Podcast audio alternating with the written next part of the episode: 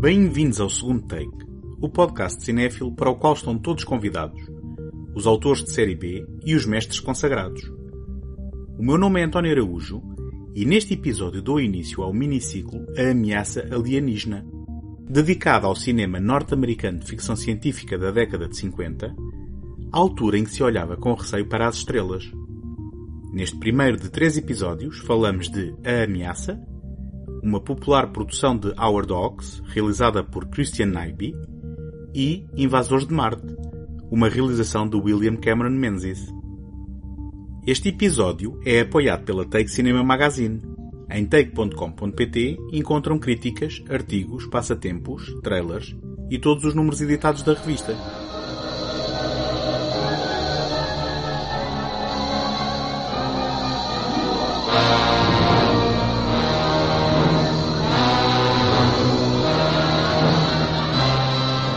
Antes do cinema norte-americano refletir ansiedades paranoicas com origem no interior do seu próprio sistema político e aparelho de Estado, nomeadamente em produções da década de 70, às quais também estou a dedicar este ano um ciclo no segundo take, o crescimento da popularidade da ficção científica deu origem a uma série de filmes que ainda ecoavam os fantasmas da Segunda Guerra Mundial, ao mesmo tempo que olhavam esperançados em frente motivados pelas potencialidades oferecidas pela inovação tecnológica, apesar da desconfiança sobre a ciência que tanto ajudava nas lides domésticas, inventando máquinas de lavar louça e roupa, como arrasava cidades inteiras inventando bombas atómicas.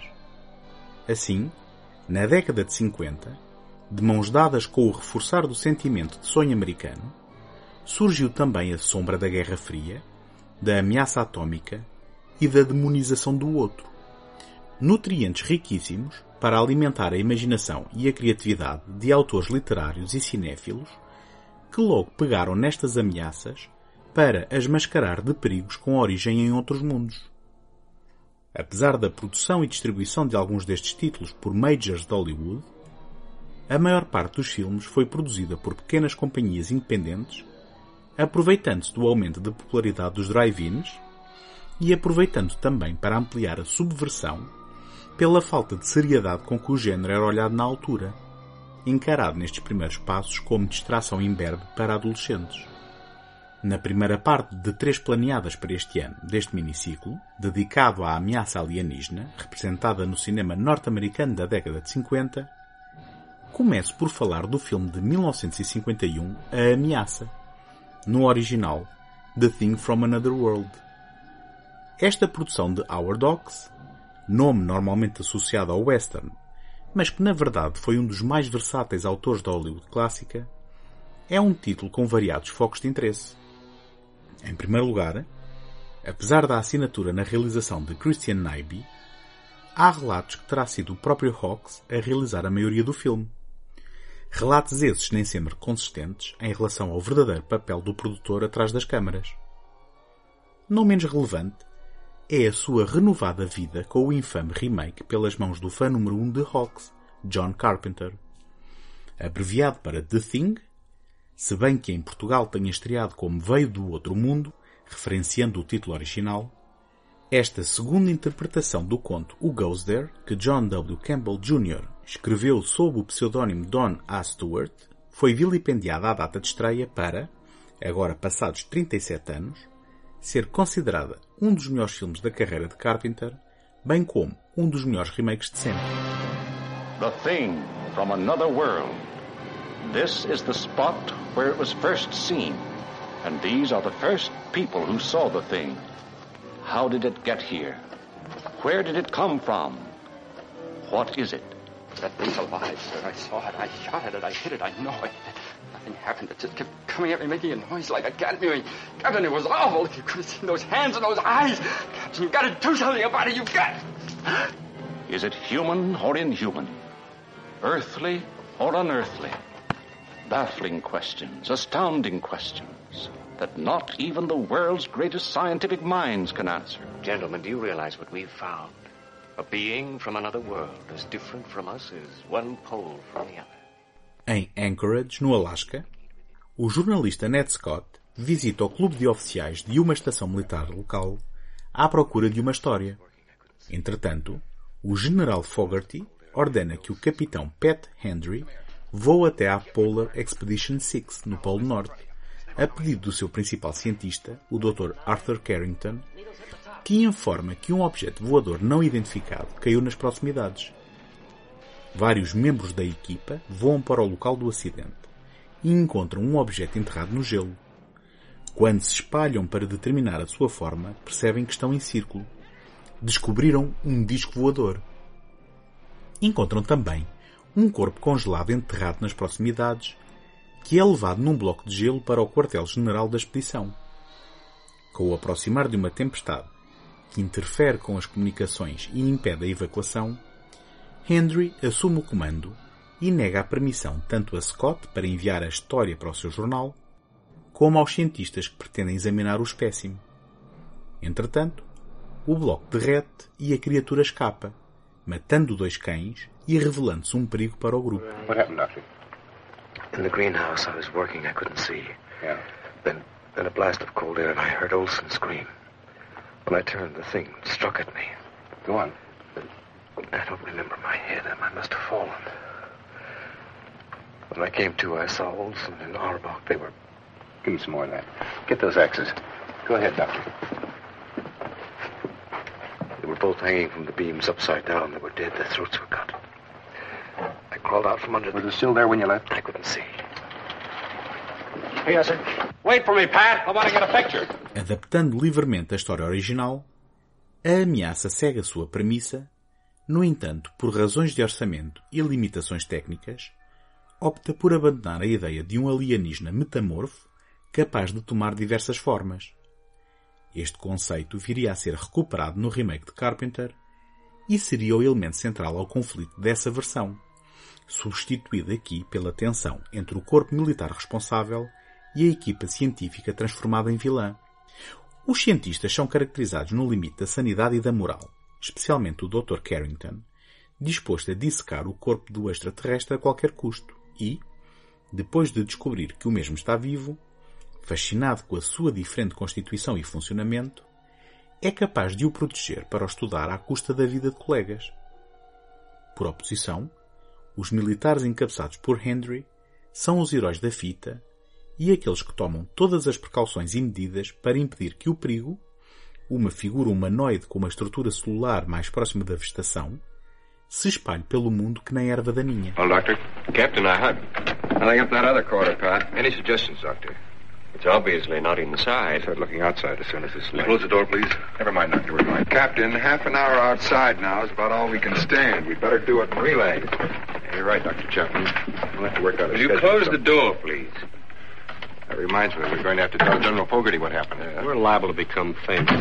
So few people can boast that they've lost a flying saucer and a man from Mars all in the same day. Wonder what they'd have done to Columbus if he'd discovered America and mislaid it. Bunch of butterfingers. Muitos autores, além de John Carpenter, apontam a ameaça como uma decisiva influência na sua cinefilia e como tendo aterrorizado muitas mentes suscetíveis nas salas de cinema, dada a alteridade do seu antagonista, do qual se optou por evitar os planos aproximados para não estragar o efeito mistério.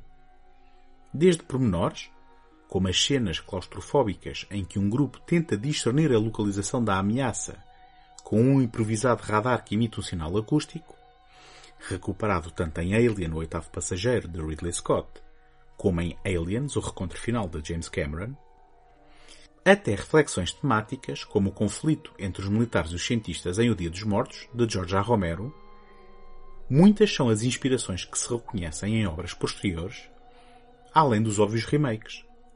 Não esquecer que, em 2011, houve também um esquecível remake barra prequela da versão de Carpenter pela mão do holandês Matthijs van Heiningen. O genérico de A Ameaça é tão icónico que seria reaproveitado tal e qual em 1982 por Carpenter.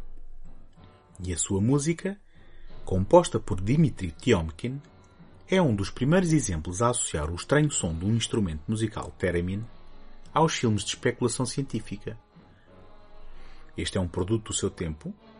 No entanto, para os amantes do período clássico, é um excelente exemplo de cinema de ficção científica que ajudou o género a dar os primeiros passos no grande ecrã em direção à aceitação e credibilidade.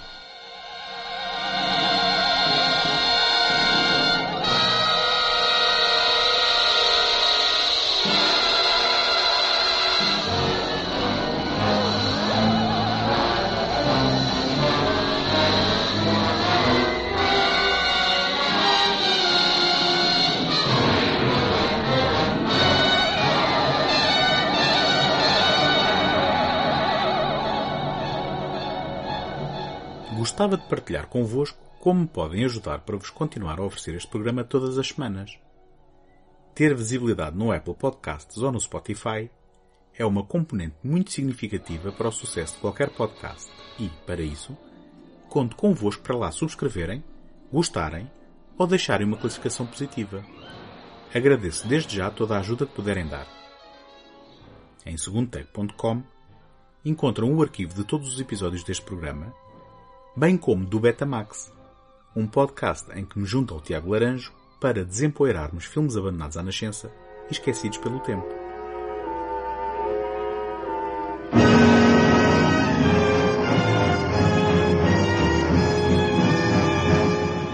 Apesar de ter sido apenas produzido em 1952 e lançado um ano mais tarde, Invasores de Marte foi um dos primeiros argumentos de ficção científica a ser completado na década de 50 em Hollywood.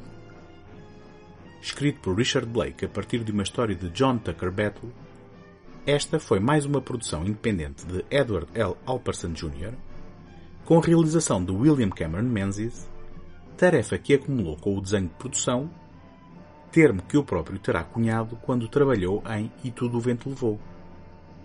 A fotografia a cores foi da responsabilidade de John F. Seitz, utilizando o novíssimo e prático processo Eastman Color, uma característica largamente publicitada nos materiais promocionais. A mitologia à volta do filme diz que este foi planeado para ser filmado em 3D, tendo os cenários sido construídos com isso em mente. Mas, verdade ou mentira, nunca chegou a ser filmado ou exibido nesse formato.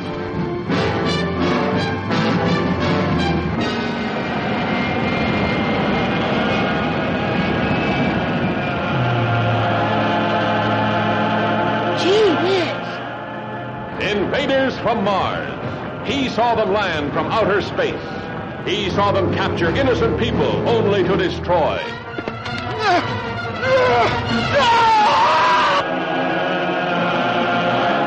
Father turned against son.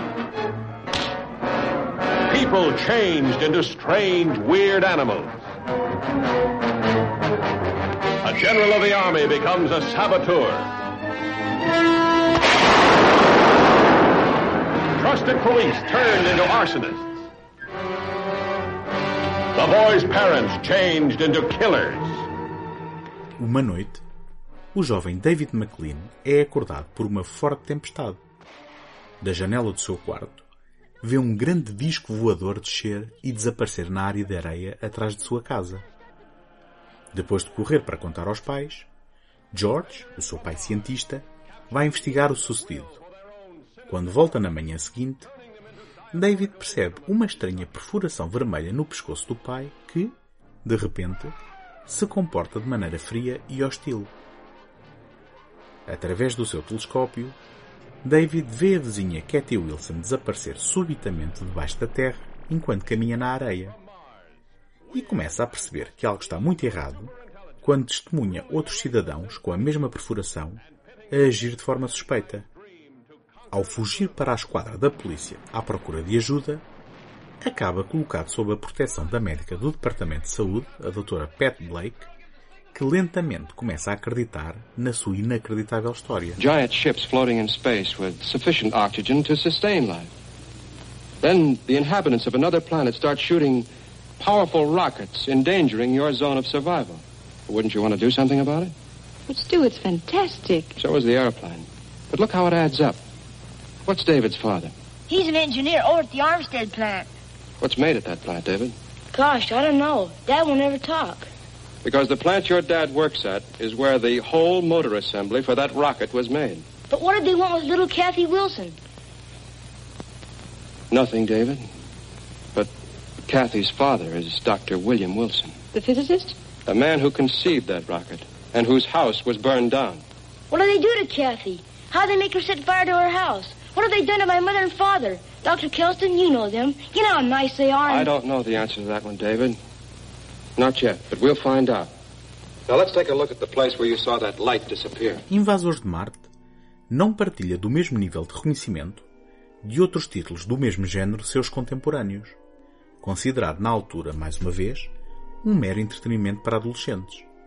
Isto, apesar do impacto visual do trabalho de cenografia de Cameron Menzies, estilizado e proporcionalmente desequilibrado, de forma a intensificar o efeito surrealismo de algumas sequências envolvendo as grutas subterrâneas alienígenas, bem como a desconcertante banda sonora da autoria de Raoul Krauscher, nos momentos em que utiliza coros de efeito dissonante para anunciar a aproximação do perigo pelos seres vindos de outro mundo.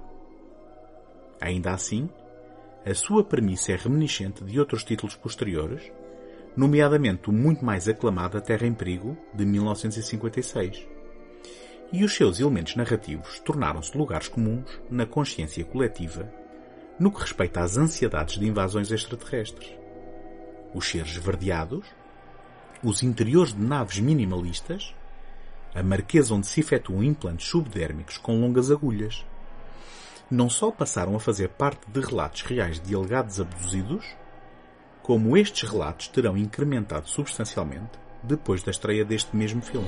Get me the chief of police. I don't know, Colonel. The chief left here some time ago and we haven't been able to contact him since. We've been trying to reach his car by shortwave right along. No, sir. Officers Blaine and Jackson are out of circulation too. I don't know where they are. Yes, sir. It'll be handled in strictest confidence. Thank you, sir. That was Colonel Fielding in charge of the task force at Coral Bluffs.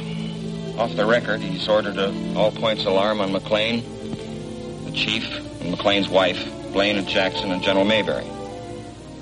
Invasores de Marte é narrado pelo ponto de vista de uma criança que, ao princípio, vê-se desacreditada pelos adultos a quem pede ajuda. Elemento também ele mais tarde repetido infinitas vezes. Talvez por isso, a sua narrativa seja algo ingênua, apesar de também apresentar, se bem que numa escala muito menor e de forma mais superficial, o conflito entre as Forças Armadas e a comunidade científica presente em A Ameaça. Com uns magros 78 minutos de duração, ainda assim contém inúmeras sequências de movimentações militares de tropas e tanques que parecem denunciar a utilização de imagens de arquivo para encher os prosaicos chouriços. A circularidade e ambiguidade do final é uma agradável surpresa. No entanto, é curioso que, na edição para o Reino Unido, se tenha optado por um final mais convencional, incluindo a filmagem de cenas adicionais para esta e outras sequências. A imagem de A Ameaça, também Invasores de Marte teve um remake na década de 80, neste caso por Toby Hooper, numa produção da Canon. Nunca vi esta nova leitura da história muito maltratada pela crítica à data de estreia, que, ao contrário do filme de Carpenter, não viu a sua reputação reavaliada com o tempo. Um pouco à imagem do original, considerado mais como uma curiosidade do que como um título charneira da ficção científica que ajudou a popularizar.